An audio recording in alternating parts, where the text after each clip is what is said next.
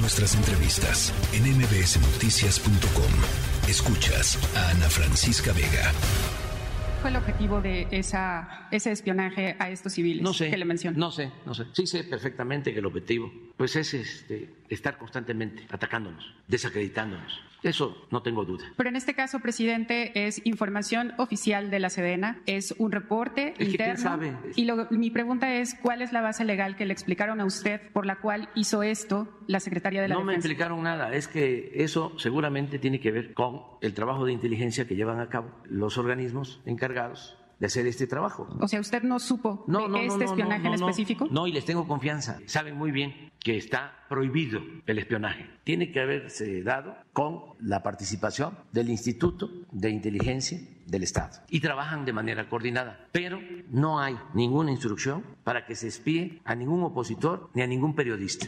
El caso que está mencionando de este defensor de derechos humanos fue aquí este, denunciado por un compañero de ustedes señalándolo que tiene vínculos, presuntos vínculos, con grupos de la delincuencia en Tamaulipas.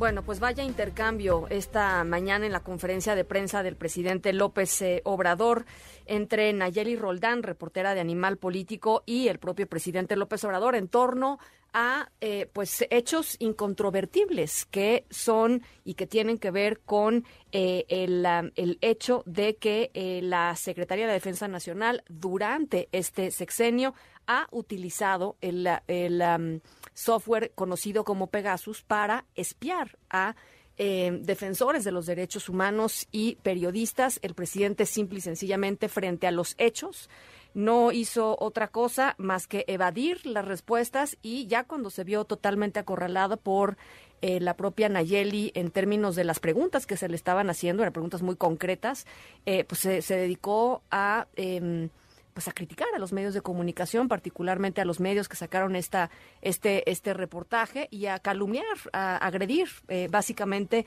eso fue lo que sucedió en la mañanera y ella está con nosotros en la línea telefónica. Nayeli, me da mucho gusto eh, platicar contigo y quisiera primero que nada de veras hacer un reconocimiento eh, pues eh, público de del valor que, que requiere y que tuviste para pues hacer estos cuestionamientos. No es la primera vez que lo haces, pero me parece sí que fue un, eh, un antes y un después, Nayeli, en torno a eh, la, la, manera en como el presidente López Obrador simple y sencillamente ya no pudo contestar y se dedicó entonces a atacar a, a TI y, al medio de comunicación para el cual trabajas, Nayeli.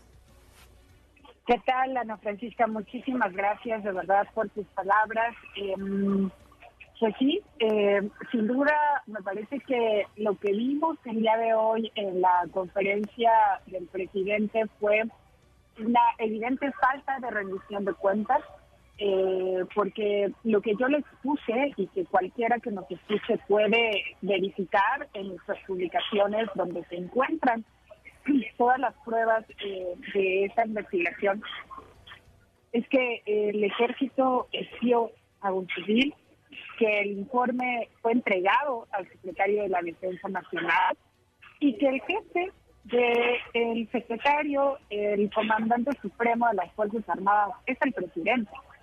Y justamente ese espacio, nos ha dicho siempre, eh, es de rendición de cuentas. O eso tendría que ser, pero lo que hoy vimos, Ana Francisca, como bien mencionaste eh, eh, al presentarme, pues no, no, no significó eso, sino significó evasión durante todos los minutos en los que estuvimos intercambiando, eh, intercambiando palabras. Sí. Y que mientras eh, yo le mostraba estas pruebas, que insisto, todos pueden revisar en nuestras publicaciones, pues él efectivamente eh, respondió con, con esta forma que, que, hemos visto también en respectivas situaciones, que es atacar al mensajero sí. y no concentrarse en el mensaje. Ahora, el presidente insiste en que lo que hizo la Sedena o lo que hace la Sedena son trabajos de inteligencia eh, y no y no espionaje. Y creo que aquí hay que hacer una una pausa eh, y una aclaración, eh, Naya, porque eh, efectivamente todos los gobiernos, todos los estados del mundo, todos los gobiernos recurren a tácticas de inteligencia, entre las que se encuentran efectivamente poder escuchar conversaciones o poder hacer seguimientos, digamos, de objetivos que les parecen importantes, pero, pero no a todos y no fuera del de el marco legal, que es lo que pasó en este caso. Exactamente, Ana Francisca. Me parece que la clave de lo que publicamos este martes y de lo que hoy le expuso el presidente tiene que ver con la legalidad. Eh, está comprobado, así como que la CDN espió, está comprobado también que la Secretaría no tiene la facultad legal para intervenir comunicaciones. Es más, ni siquiera bajo este argumento que planteó el presidente de pedir eh, autorización ante un juez. Bueno, la Serena no puede ni siquiera hacer esto. O sea, por lo tanto, un juez tampoco podría permitirle eh, dar darle este permiso, digamos, más bien, ¿no? de intervención de comunicaciones. Y sin embargo, eh, Ana Francisca, también otro elemento es que eh, R3D eh, solicitó vía transparencia a la, a la Sedena eh, si había hecho alguna solicitud justamente para intervención de comunicaciones en el periodo en el que Raimundo Ramos, en este caso, eh, fue infectado con, con Pegasus, que fue espiado. Y la Sedena respondió que no, que no había localizado nada en sus archivos eh, sobre algún tipo de solicitud de intervención de comunicaciones. Entonces, esa es otra evidencia más de que el espionaje fue ilegal y como mencionamos en la nota, estaría tratándose de un delito, Ana Francisca, y como tal tendría que ser investigado. Insisto, el presidente es el comandante supremo de las Fuerzas Armadas. Justamente también por eso mi pregunta de si llevaría ese espacio de, de, rendición de cuentas, por lo menos al general Aurumaro Martínez, em, para que justamente explicara es lo que lo que han hecho con esta estrategia que para el presidente le dicen que es de, inteligencia, claro. Pues que en realidad pues, se trata de espionaje reportado en un informe oficial interno de la Serena. Claro, claro, claro.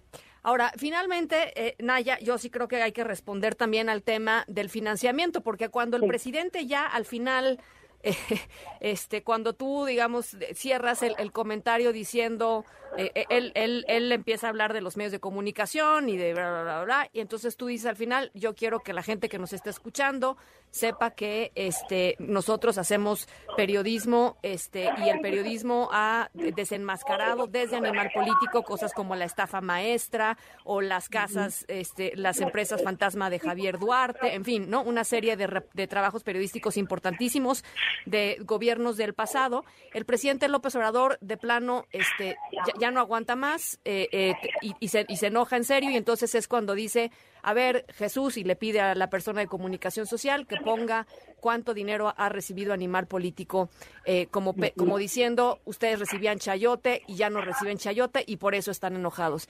Y esto no es un tema de, del dinero que se reciba en términos de dinero público, que por cierto el presidente hace uso del dinero público eh, para, para medios de comunicación, ¿no?